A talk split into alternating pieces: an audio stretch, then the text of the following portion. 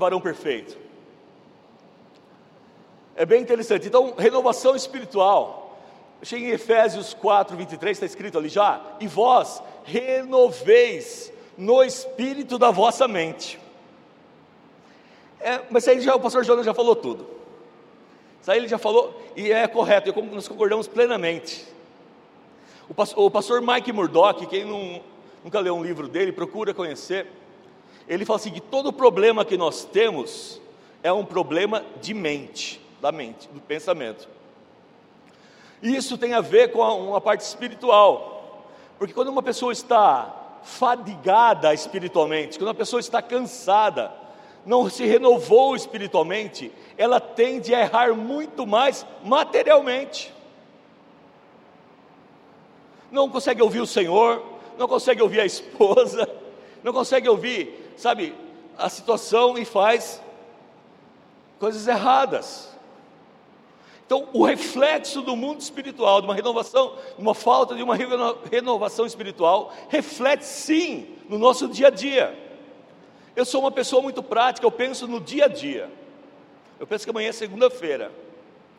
Se eu não renovar a mente, se eu não fazer algo diferente, vai ser mais uma segunda-feira, ainda pode ser até pior.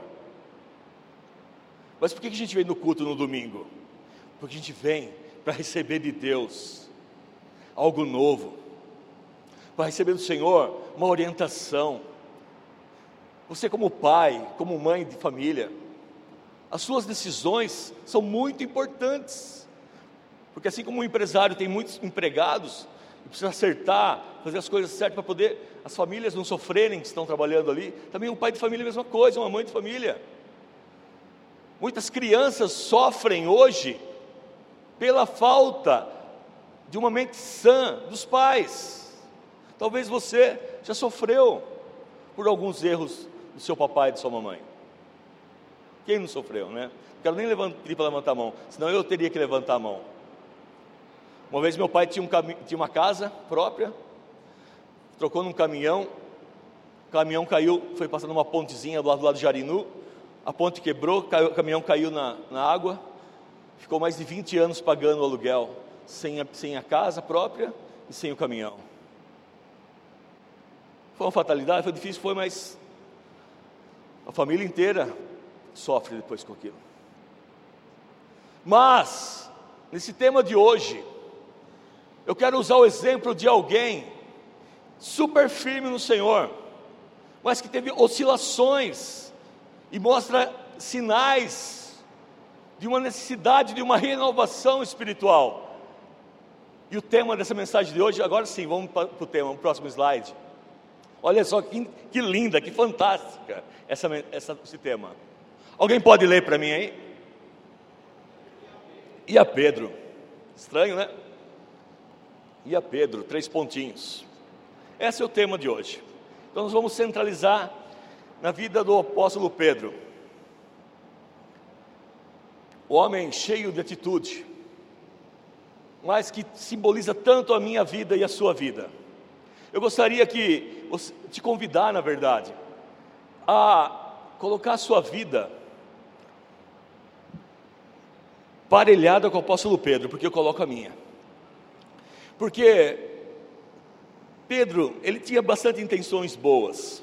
Ele era um homem sanguíneo, ele ia para cima. Mas quanto mais a pessoa trabalha, às vezes até mesmo na obra do Senhor, mais rápido cansa. Se você coloca uma gasolina, na época dos anos 80, falava gasolina envenenada, né, Fernandão? Gasolina azul. O carro andava super mais, mas conforme o carro vai andando mais, as peças também desgastam mais. Turbina, o carro, não sei, o carro anda muito mais, mas também todas as peças desgastam mais. Então é também assim na nossa vida. Você está super ativo tal, chega uma hora fisicamente, e se você não se renovar, espiritualmente, cansa também. Por isso que eu percebi uma importância do Espírito Santo para com a nossa igreja e falar ao coração dos pastores sobre isso. Da necessidade de nós sempre procurarmos nos renovar espiritualmente. Bom, né? Maravilhoso isso. E necessário. Às vezes uma canção dá uma renovada, e você toma fôlego, né? Você pode até descansar, o que não pode é parar. Amém? Repete isso comigo. Você pode descansar, mas não pode parar. Nós temos um mundo inteiro para ganhar para Jesus. Você tem que ganhar seus filhos ainda para Jesus. Tem que ganhar os parentes. Você pode descansar, mas não pode parar. Mais um slide para frente, por favor. Então, já sabemos que o tema é a Pedro. Nossa, ficou muito longe, eu não vou conseguir enxergar daqui. oh, meu Deus do céu. Vamos lá. Aqui eu coloquei sobre algumas altos e baixos da vida do apóstolo Pedro. Olha, Pedro assistiu de perto alguns acontecimentos importantes na vida do ministério de Jesus. Então, Pedro era ativo na obra, assim como você, que vem no culto, assim como os assistentes. Eu, eu babo nesses assistentes, estão cada vez mais lindos, mais bonitos, mas eles servem ao Senhor com uma alegria. É muito bom vê-los. Né? Vê a turma do Ivan, do Assis aí. Né? Mas estão ali, estão ativos. Então, Pedro também era assim. Pedro estava no olho do furacão. Ele era Pedro, Tiago e João. Sempre quando acontecia alguma coisa, os três estavam junto do Senhor Jesus. E isso em três anos de ministério. Em setembro agora fiz 32 anos de batismo, Ana Paula, e ainda parece que não é pouco, tem, tem tanta coisa para fazer ainda. Nós batizamos no mesmo dia. Né? E imagina Pedro, a gente gosta de julgar, mas ele estava três anos no ministério. E é de acordo com alguns teólogos que o apóstolo Pedro só se converteu mesmo depois daquela reunião com o Senhor Jesus do Tumiamas e consolidado mais ainda no Pentecostes. Então você vê que é muito precoce a coisa ali, né? Mas olha só, Pedro, uma hora, ele viu a glória de Jesus na transfiguração, né? Depois, cansado, ele obedece. Cantar se obedece é assim, é, Jesus, como o pastor Jonas falou: Olha, eu pesquei a noite inteira, mas mesmo assim, eu vou obedecer, vou jogar a rede. Isso é um fator importante, sabe? Mesmo quando o nosso corpo não corresponde, nós temos que obedecer espiritualmente. Às vezes nosso corpo não está em sintonia com o Espírito, e, nem sempre nem sempre está. Mas eu obedeço, procura obedecer, tá bom? Na dúvida, obedeça. Eu vi um pastor falando essa semana que estava orando no seminário com o seu Shedd. Ele falou assim que ele desejava orar. Quem conhece o pastor Russell Shedd, que escreveu a Bíblia Shedd? Ele esteve na nossa inauguração da nossa tenda, aqui na Salva tal. Ele esse pastor, quando descobriu que um dos professores do seminário era o Russell Shedd, falou, pastor Russell Shedd, eu gostaria muito de orar com o senhor. Eu quero ver o segredo da oração do Russell Shedd. Ele falou, tá bom, vamos no escritório, a gente ora, ora de tal hora, tal hora, duas horas de oração. Ele já meio de uma arrependida assim, mas foi. Falou que o Shedd ajoelhou, ficou duas horas em comunhão com o Senhor, em silêncio. E ele orava baixinho também, assim, mas eu sempre dava uma olhadinha no Rochelle, ver se estava vivo ali, né? né? Em duas horas. Depois o Rochelle falou assim: Amém, Amém, Senhor, eu vou te obedecer.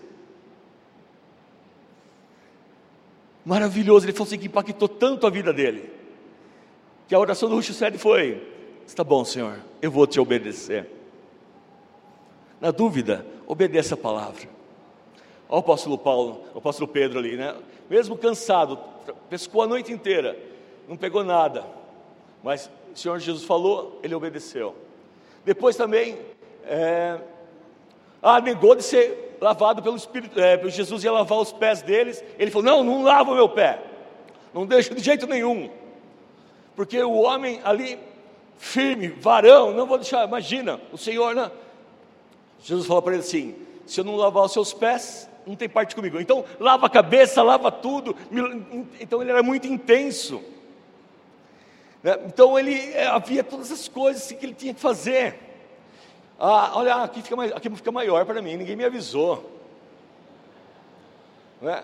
Olha lá, andou sobre as águas. Depois teve medo e começou a afundar. Ele fala que vai, parece que é a gente, né? Não, dia 1 de janeiro eu vou, vou mudar de vida, não sei o que tem. Depois, eu passando janeiro até o dia 14, parece que já deu uma afundadinha na água. Não é verdade? Mas então, ah, mas Jesus vai lá e pega e levanta ele de novo, né? Olha só, também confessou ser Jesus o Cristo, o Machia. Ele falou: o Senhor é o Machia, o Senhor é o Cristo, é aquele que é de vir, tal, tal. Né? Logo após, tentou incentivar Jesus a não ir na cruz. Não, passa isso aí. Não, não. Jesus teve que repreender até espírito maligno ali. Uma hora reconhece o que toda a humanidade, o que Israel precisa reconhecer, que Jesus é o Messias. Que o mundo inteiro precisa reconhecer que Jesus é o Messias. Uma hora ele teve essa revelação há dois mil anos atrás, outra hora ele não aceita o plano de salvação. Parece eu, parece você, no nosso dia a dia, onde permeia coisas maravilhosas do Senhor. Quem já viveu coisas maravilhosas do Senhor aqui? Levanta a mão. Olha, quanta gente, quantas pessoas tiveram coisas maravilhosas. E as, não vou pedir para levantar a mão. Quantos já fizeram vergonha para o Senhor? Né? Eu não vou levantar a mão, mas já fiz muita vergonha. Isso é, por isso que eu trouxe a, a figura de Pedro, para dizer para mim, para você, que você não está sozinho nessa. Eu tenho certeza que tem pessoas aqui nessa noite, fala, Paulinho, você não sabe da minha vida. Eu tenho tentado vir na igreja, estou tentando, mas sabe, ainda sou tão fraco. Às vezes eu vivo de altos e baixos. Essa mensagem é para você e para mim. Essa mensagem saiu do coração de Deus para dizer para você que ainda tem jeito, que não tem super-homem na fé. O pastor Narciso também diz que fé demais não cheira bem. Não é verdade? A pessoa tem, quando conversa com uma pessoa, a pessoa é super-herói na fé, toma cuidado. É você e eu nessa situação. Vive coisas maravilhosas, depois, no outro dia, misericórdia, né? Olha lá. Uh, impossível, prometeu seguir Jesus e, uh, e dar sua vida por Jesus. Mas depois, na hora ali, quando Jesus foi preso, a Bíblia diz em Lucas 22, 54, que ele seguia de longe. Conforme Jesus foi preso, foi levado, ele seguia de longe. A gente bate no peito, mas depois, na hora do vamos ver, a gente segue de longe. Vai estar disponível no site na igreja esse, essas tabelas, vocês pegam e, e, e, leiam, conferem a palavra, porque são muitos versículos, é, mas lá em casa é possível você meditar sobre eles. Né? Prometeu, nunca te abandonarei. Depois, na hora na fogueira lá, quando Jesus estava sendo julgado, ele negou Jesus. Três vezes o galo cantou, é uma história tão conhecida. Tão triste foi. Perante a fogueira negou Jesus. Na outra fogueira confessou Jesus. Outra fogueira é um, naquele momento que Jesus falou assim: Pedro, tu me amas. Pedro, você me ama, apacenta minhas ovelhas. Sempre o amor de Jesus está atrelado a uma ação para com o próximo. Porque o amor de Jesus é tão grande que não cabe só em nós. Ele nos motiva a transbordar em ações para com os irmãos. Para que ninguém ande inchado em si mesmo. Quando Jesus perguntar para você: Tu me amas? Não responda eu te amo. Responda o nome da pessoa que você está ajudando. Era isso que Jesus queria falar com Pedro. Pedro, tu me amas? Eu te amo. Não, é errado. Ele ia falar, eu vou cuidar de João, que é mais novinho, vou, vou, depois eu vou fazer tal coisa, estou cuidando desse daqui, vou, vou consolidar esse. Quando Jesus perguntar para você, se você o ama, se você não tiver o nome de ninguém que você está ajudando, tome cuidado, reveja, reflita sobre esse amor que você tem, que eu tenho por Jesus. O amor de Deus tem dois momentos: você para com Deus e você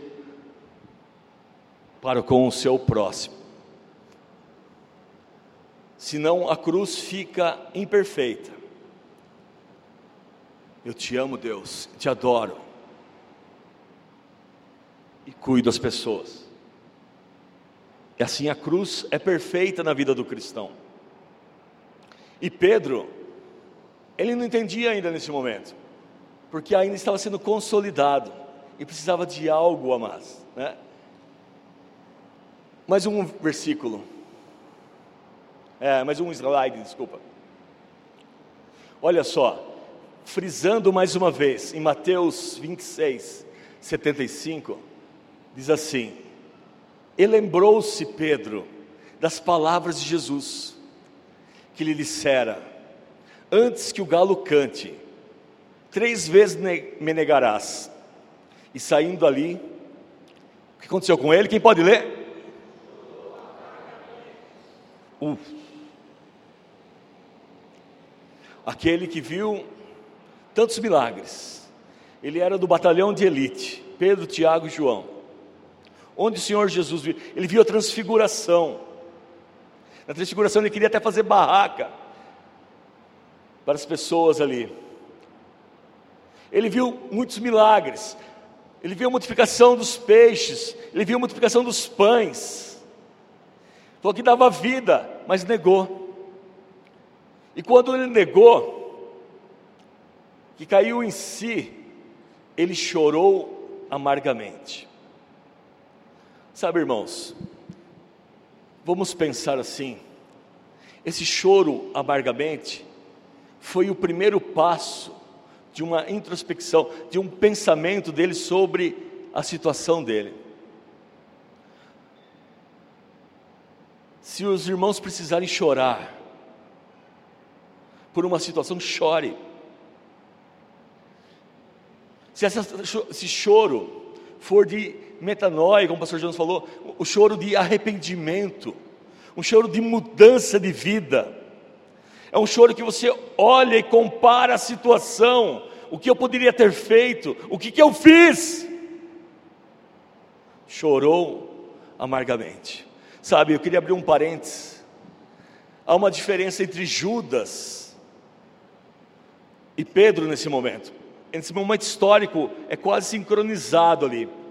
Judas traiu, recebeu as moedas, depois jogou as moedas de volta e foi e se enforcou. Algumas versões diz que na hora que a corda, ele pulou de um abismo e a corda deu um tranco tão forte que rompeu o tecido abdominal dele, e as tripas dele saiu para fora. Pedro chorou amargamente. Mas há uma diferença muito grande espiritualmente, duas ações que os seres humanos que as pessoas fazem. Uma chama remorso, diga remorso. E a outra chama-se arrependimento. Arrependimento. O remorso dói na gente. Você ofendeu e foi ofendido, mas você não faz nada para tirar aquilo de você.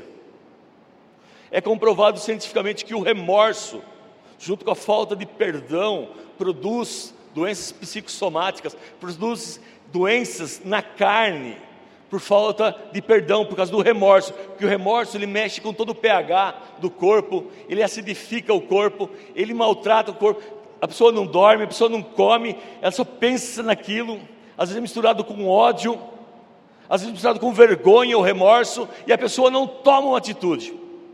O remorso é diabólico é humano, é carnal. Está doendo, mas eu não vou fazer nada. Eu trabalhei com um rapaz, e ele brigou em Alagoas com o irmão dele, ele do estado de Alagoas, e ele deu uma enxadada nas costas do irmão dele. E eu conheci ele aqui em Tupéva. E eu falei assim, eu tinha uns 16, 17 anos, ele falou assim, eu falei ele, e você nunca mais voltou em Alagoas? Não, se eu voltar lá, meu irmão me mata. Eu fugi, peguei minhas coisas, só dei um beijo na minha mãe, nunca mais vi minha mãe. E vim para São Paulo e fui trabalhando até chegar nessa empresa que eu estou hoje. Fazia 20 anos. Mas você, você não quer é, conversar com seu irmão? Não, eu quero que ele morra. porque daí pelo menos o perigo já passa da minha vida. Então, e infelizmente ambos morreram, e ambos não se perdoaram. O remorso, eu via que havia uma mistura no olho dele de ódio, tristeza e saudade do, da terra dele, era uma coisa horrível, era um clima horrível de conversar sobre isso. Ele conversou comigo isso depois de muito tempo de trabalhando junto. Sabe, esse é o remorso. Pedro, ele teve arrependimento. O arrependimento dói também. Muitas vezes o arrependimento vem misturado também com vergonha, mas vergonha de si mesmo. Fala, puxa, pisei na bola, errei, mas eu vou lá, vou pedir perdão. Diz que Jacó, quando ele foi se arrepender ali com Isaú, ele se ajoelhou sete vezes antes de chegar com o encontro com Isaú. E cada vez que ele se ajoelhava, ele dava presentes, ele tentava conquistar. Os presentes simbolizam hoje o favor, a liberação. Sabe, se a situação está difícil, eu quero é, convidar vocês a examinar a sua vida, se tem algum momento ou alguém que precisa ser liberado do perdão. Às vezes a vida patina, porque o peso da falta de perdão está sobre suas costas. Perdão por falar assim, irmãos. Eu não nem planejei falar isso aí, mas o Espírito está tocando, eu vou falar mesmo, estou nem aí a sua vida patina, porque tem peso nas suas costas. Mas com o perdão, com uma renovação espiritual, você se torna livre, ereto, não fica curvado, para poder viver o novo de Deus. Até quando você vai carregar esse fardo? Quem assistiu aqui ou leu o filme O Pelegrino, de John Bunyan, aconselho a ver o filme, aconselho a ler o livro. Tem hora ali que o cristão está com um saco tão pesado nas costas, mas quando ele chega de frente à cruz, ele solta aquele peso e ele consegue caminhar até a cidade celestial. Com aquele peso ele estava indo, mas estava muito devagar, estava patinando demais. Há disponibilidade de perdão para todos que se achega até Jesus. Talvez seja isso ser diferente em 2024. Não carrega peso desnecessário, não. O remorso é um veneno que só você toma. Vai fazer mal só para você. Mas Pedro, aqui, ele negou o Senhor Jesus. Eu não digo nem tanto nós hoje negarmos a Jesus, mas às vezes a gente perde oportunidades de falar de Jesus. Eu vindo trabalhar, vindo, vindo para a igreja agora à tarde, no caminho da minha casa, tem uma casa bonita assim, no morro assim, e o homem que morava naquela casa, ele se suicidou. E quando eu passava na frente, às vezes eu via ele assim, meio assim, ó, olhando da varanda, até achava meio estranho, ele não conseguia discernir. E hoje eu tenho um, um pouco de tristeza, que eu, não tive, eu tive uma surdez espiritual, não ouvi o Espírito Santo. Eu peço até perdão para a igreja e para o Senhor, de ter sido surdo espiritualmente. Eu devia ter intercedido por aquele jovem, por aquele senhor. E ele se acabou se matando lá na casa. Vai saber como estava o coração dele. Sabe por quê? Porque a gente às vezes, não é que negamos Jesus, mas nós negamos de uma profundidade maior no Espírito Santo para poder ajudar as pessoas. Quantas pessoas no seu meio de vida precisa de você, de uma palavra sua? O apóstolo Pedro chorou amargamente. Quantos líderes de célula, frustrados pela sua célula, não ter tido desempenho, tal, chora amargamente e para com a célula. Aquilo que era um sonho que o Senhor colocou no seu coração, 2024 é tempo de retomar. É tempo de ativar. Você que foi anfitriã, por motivo e outro, pandemia, seja o que for, fechou a casa, abra de novo. Sabe como começa uma salvação? Através de um convite. Eu costumo dizer que o convite é a salvação em ação. Se eu perguntar aqui, quem veio na igreja porque alguém convidou? Todos nós. Então o convite surgiu e foi o, o primeiro passo para a nossa salvação. E agora a gente não convida mais ninguém. Então vamos chorar amargamente, então. Né? Você convidando a esperança de salvação para aquela pessoa. Vai convidando hoje, convida amanhã. Nosso, nosso GP Kids está maravilhoso. Eu vejo o Sidão e a Cris eu agradeço todo dia. Mando mensagem para ele, obrigado. Porque está ajudando a consolidar meu filho. Então, os meus vizinhos lá, tem dois meninos, nós já estamos de olho, vamos convidar eles para vir. Tem o meu sobrinho, se ele estiver vendo a mensagem, eu convido ele todo final de semana para vir na igreja. O filho dele também. Sabe, o convite é a salvação em ação. Põe um propósito no seu coração, faça algo diferente. Eu vou, diga assim: eu vou convidar as pessoas. Sabe, Pedro foi convidado pelo irmão dele para conhecer Jesus, sabia disso? Falou assim: olha, achamos aquele que pode ser o Cristo, vamos lá ver, uma chia, vamos lá ver. Então o irmão convidou a Pedro e ganhou o apóstolo Pedro. Glória a Deus, na é verdade. Então um dia me chamaram para ir no grupo familiar. Eu fui. Naquele dia eu aceitei Jesus. O convite é maravilhoso, mas Pedro aqui, nessa situação que ele estava, ele chorou amargamente. Passa mais um slide para frente, por favor. E olha só, Pedro volta a ser pescador. O irmão parou de ser líder de céu. Olha, talvez ele não tinha um status no mundo aí, mas na igreja ele líder de célula. Né? Quando a gente era do Ministério Infantil, a gente só ajuda hoje, mas atrapalha que ajuda, né? Mas havia uma irmãzinha que trabalhava de fazer limpeza, mas na escolinha era professora. Olha como até mesmo o status no reino de Deus. E hoje ela é professora de mim mesma, ela estudou, fez pedagogia e é professora, mas na época não era. Mas as crianças chamavam de tia, de professora. Né? Mas acontece o quê? Quando um obreiro tem uma frustração, como o apóstolo Pedro, ele volta a fazer, muitos deles, o que era antes. Às vezes nada. Pedro voltou a ser pescador. Olha no versículo 21 de capítulo 21, versículo 3 de João, diz assim: Disse-lhes Simão Pedro: Vou pescar. Estava todo mundo ali muito para baixo. Era um momento triste. Já tinha sido condenado o Senhor Jesus ali, toda aquela tristeza. Disseram eles, os outros que estavam junto com ele: Também nós vamos contigo. E foram, e subiram logo para um barco, e naquela noite nada pegaram. As pessoas voltam a fazer. Muitos desanimados voltam a fazer aquilo que fazia antes.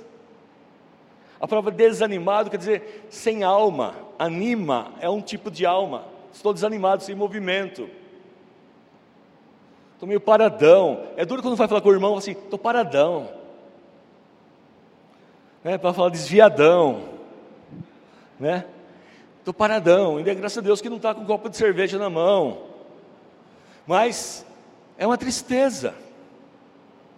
O irmão foi para outra igreja, amém, que Deus abençoe, né? porta aberta, se quiser voltar, volta. Né? Mas perder para o bar eu não aceito. Perder, é verdade, perder para o mundo, eu já, aí já eu fico triste comigo mesmo, porque eu falhei também com esse irmão. Como corpo de Cristo, a gente falha. Né? E ali Pedro foi pescar. Só que ele não sabia, que, é que ele não leu essa passagem da Bíblia, Pedro não tinha lido, que lá na praia o Senhor Jesus já estava esperando por ele. Né? E o Senhor viu o arrependimento diferente de um remorso, e o Senhor já espera. Quando há arrependimento, presta atenção, o Senhor Jesus já está te esperando de braço aberto. Uma vez perguntaram assim: quanto é o tempo do perdão de Deus? É o tempo do arrependimento do homem. É, é, é uma velocidade espiritual, não é possível cronometrar não é possível medir nem pesar.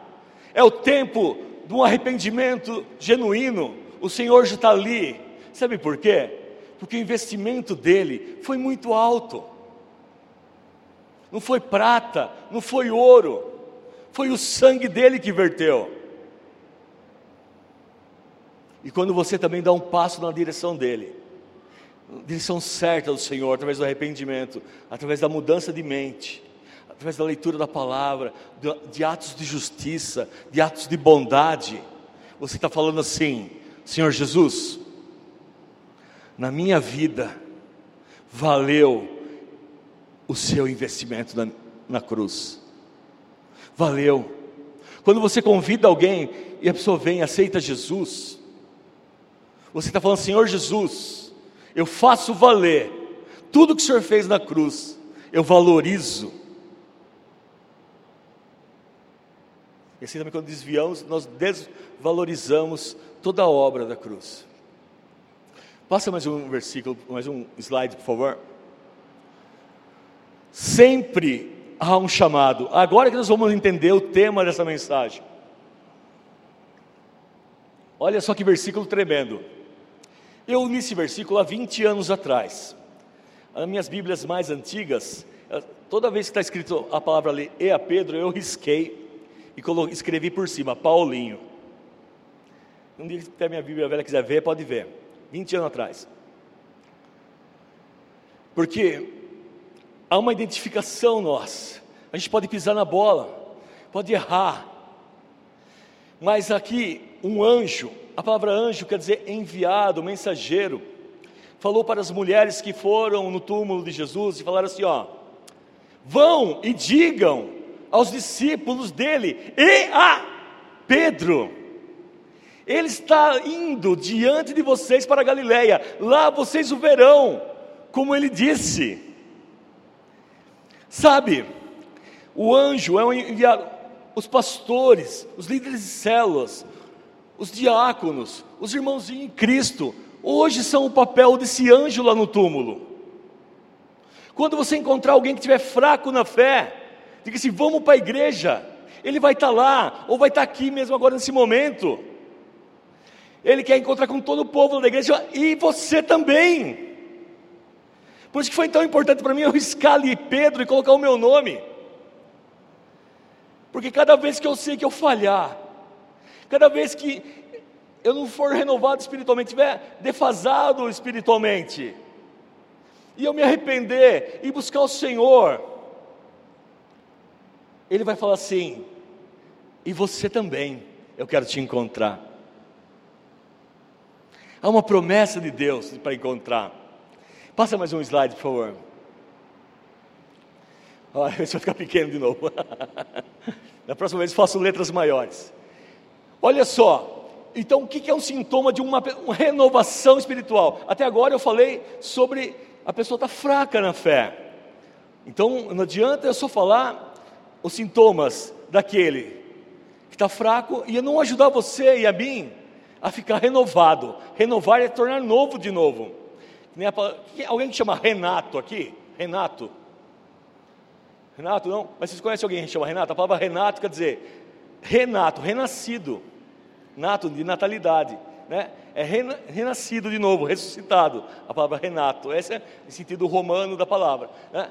Agora, renovado é se tornar novo de novo. E como que é possível se tornar novo espiritualmente de novo, né? Olha só, após o encontro com Jesus. É aquele caso que eu falei lá de João 21, 15 que o Senhor Jesus confronta, às vezes o encontro com o Senhor Jesus, às vezes nesse púlpito, às vezes o pastor Jonas pega a orelha da gente fica até vermelha, na é verdade. né? é ficar mesmo, daí tem efeito. Agora, mas por quê? O, o, o confronto tem que gerar uma modificação. Por que, que às vezes o pai no filho? Para que a criança mude de alguma forma, perceba que precisa mudar. Se a criança já muda, não precisa nem bater.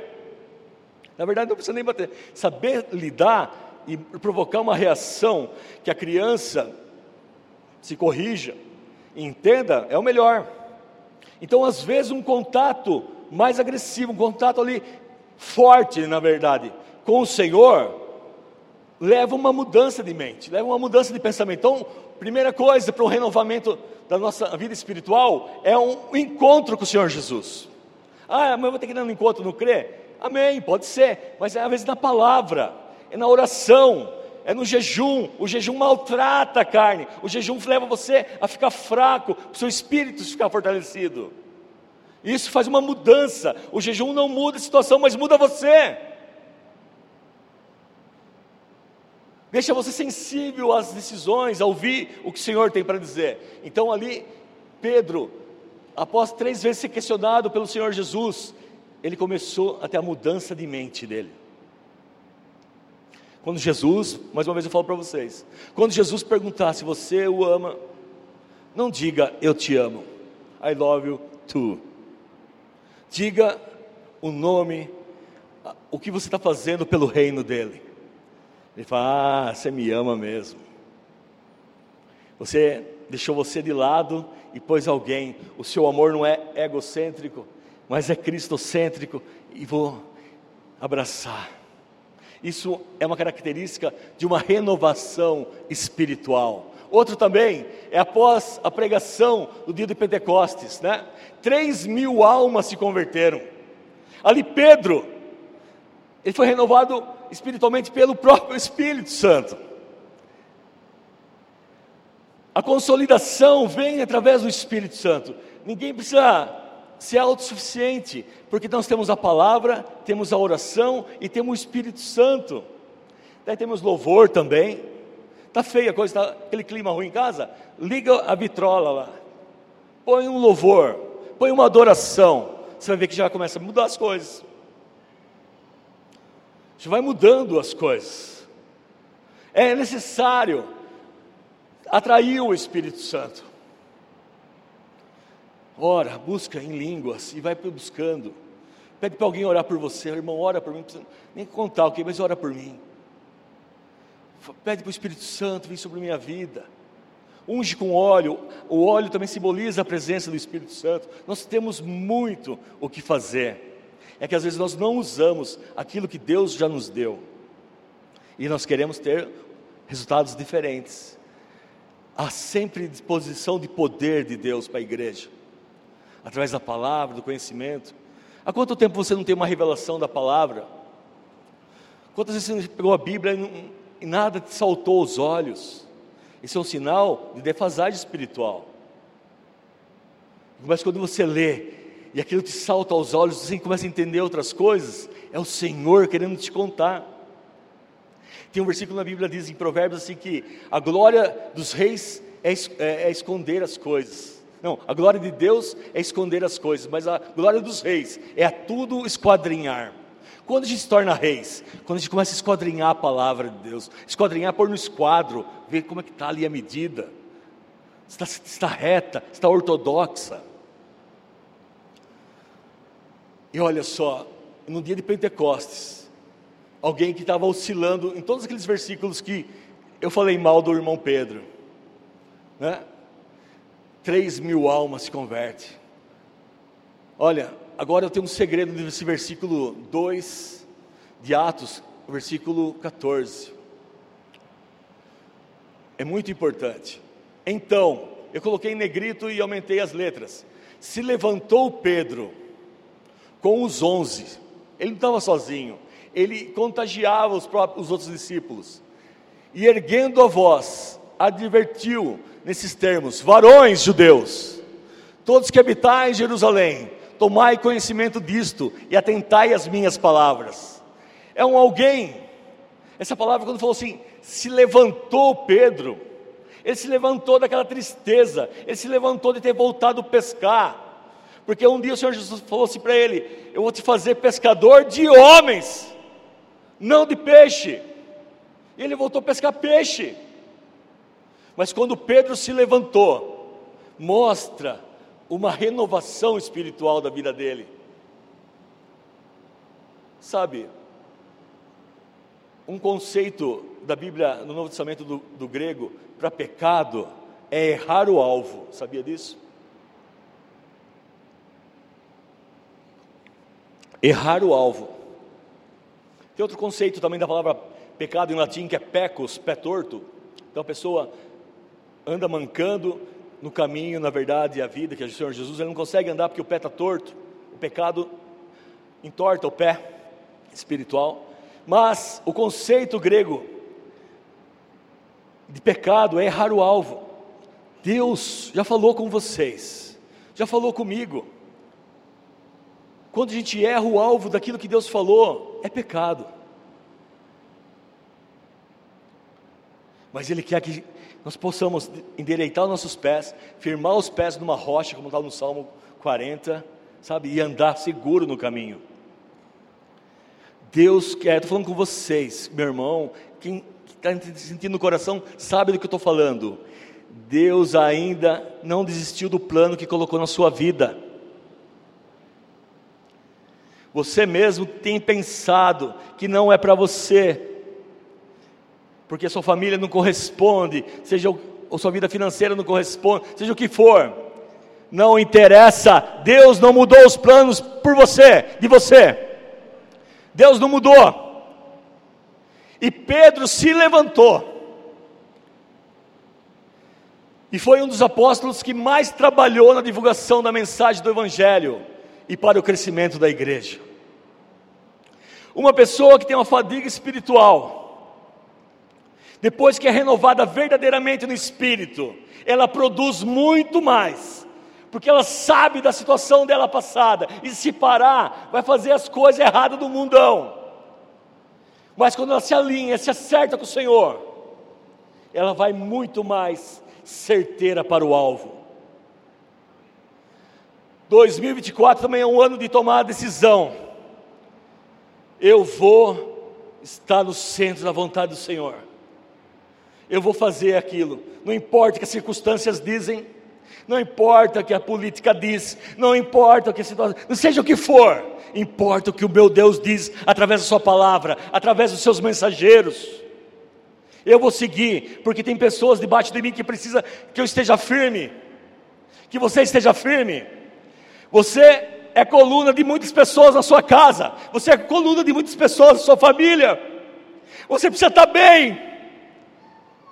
E aqui nesse lugar, nessa igreja, é lugar para você ficar bem. Há o Espírito Santo nesse lugar, a palavra de Deus sendo pregada. Até quando vai ficar assim? Passa mais um, irmão. Estamos terminando. E a Pedro? Vamos ficar de pé. Sabe, os músicos, por favor. Essa parte do versículo diz assim: lá diz, e a Pedro, mas ou o seu nome. Eu não dá para citar o nome de cada um de vocês, eu não consigo citar todos. Mas cada um de vocês sabe o seu nome. E lá na palavra de Deus, quando o anjo fala, vai lá que o Senhor vai estar tá lá. Jeová chamar, quer dizer, o Senhor está lá. Ele está falando o seu nome.